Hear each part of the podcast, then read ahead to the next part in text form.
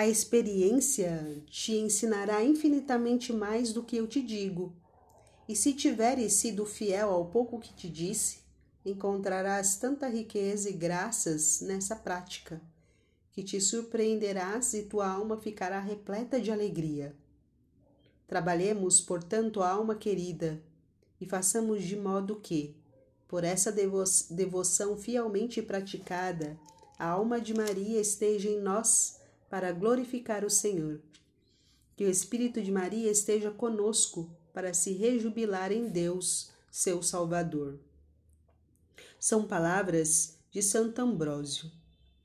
E não creiamos que houve maior glória e felicidade em morar no seio de Abraão, que é o paraíso, do que no seio de Maria, pois Deus colocou nela seu trono. Essa devoção fielmente praticada produz na alma uma infinidade de efeitos, mas o principal dom que as almas possuem é o estabelecimento da vida de Maria em uma alma que habita este mundo, de maneira que já não é a alma que vive, mas Maria que vive nela, ou a alma de Maria se torna a alma dela, por assim dizer. Ora, quando por uma graça inefável, mas verdadeira, a Divina Maria é rainha em uma alma, que maravilhas ela não fará ali? Sendo operada de grandes maravilhas, particularmente no interior. Ela trabalha em segredo, até mesmo a revelia da alma, que, conhecendo-as, destruiria como ela é em toda parte virgem fecunda. Ela leva todo o interior onde se encontra a pureza de coração e de corpo, a pureza de intenções e de desígnios, a fecundidade em boas obras. Não creias, alma querida, que Maria, a mais fecunda de todas as criaturas e que chegou ao ponto de produzir em Deus, permaneça ociosa em uma alma fiel.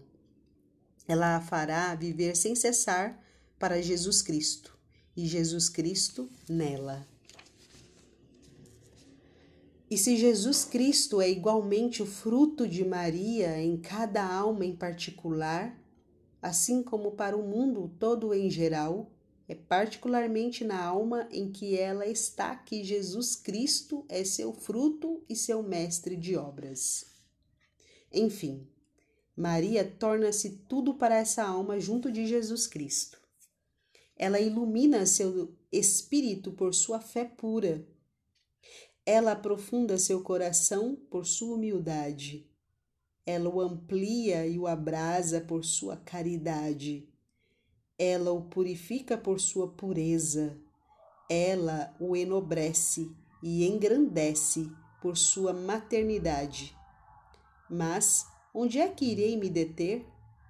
É somente a experiência que mostra essas maravilhas de Maria, inacreditáveis aos sábios e orgulhosos, e mesmo ao comum dos devotos e devotas. Como é por Maria que Deus veio ao mundo pela primeira vez, na humilhação e no aniquilamento? Não poderíamos dizer também que é por Maria que Deus virá uma segunda vez, como toda a Igreja espera, para reinar sobre tudo e para julgar os vivos e os mortos?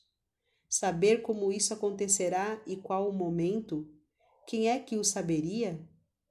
Mas bem sei que Deus, cujos pensamentos são tão distantes dos nossos quanto o céu é distante da terra, virá em um tempo e de uma maneira que os seres humanos menos possam esperar, incluindo os sábios e os mais entendidos sobre as Santas Escrituras, que é bastante obscura sobre esse assunto. Devemos acreditar também que, no fim dos tempos, e talvez mais cedo do que pensemos, Deus suscitará grandes homens cheios do Espírito Santo e do Espírito de Maria, para os quais essa divina soberana fará grandes maravilhas no mundo para destruir o pecado e estabelecer o reino de Jesus Cristo, seu Filho, sobre o reino do mundo corrompido. E é por meio dessa devoção à Santíssima Virgem que, por minha fraqueza, eu apenas esboço brevemente que esses santos personagens virão no final de tudo.